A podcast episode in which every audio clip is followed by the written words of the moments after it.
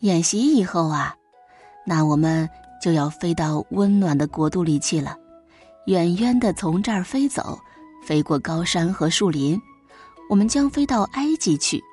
那儿有三角的石头房子，这些房子的顶是尖的，高高的伸到云层里去。它们的名字叫做金字塔，它们的年龄比鹳鸟所能想象的还要老。那儿有小河，有花香，还有温暖的太阳光。哇，那太好了！那个地方可真舒服，还可以远离这些讨厌的孩子们。很长一段时间过去了，小鸟已经长得很大，可以在巢里站起来，并且远远的向四周眺望了。听着，孩子们，你们现在必须得学着飞了。有一天，鹳鸟妈妈说。四只小鹳鸟摇摇晃晃的走出巢来，到屋脊上去。它们把翅膀张开来保持平衡，但是它们还是几乎要摔下来了。请看着我，孩子们，你们要这样把头翘起来，你们要把脚伸开，一二，一二，对，就是这样。你们要想在这个世界上活下去，就得这样。于是，鹳鸟妈妈飞行了短短的一段距离，给孩子们做榜样。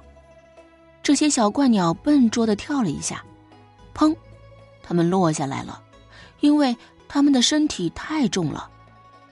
我不要飞了，一只小鹳鸟说，同时钻到巢里去。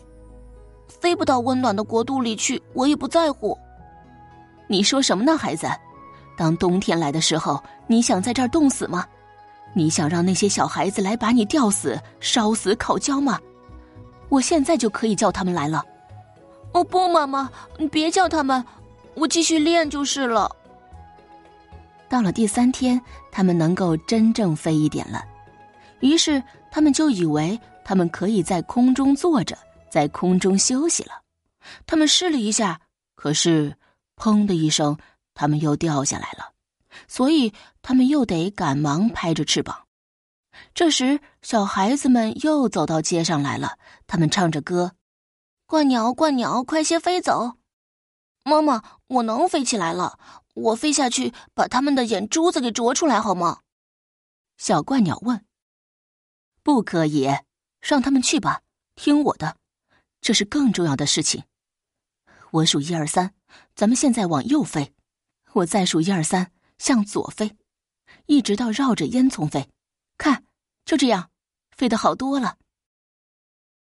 于是，小鹳鸟们再也不理会孩子们说什么，他们每天都练习，飞得那么整齐和轻松，他们看起来是那么的快乐。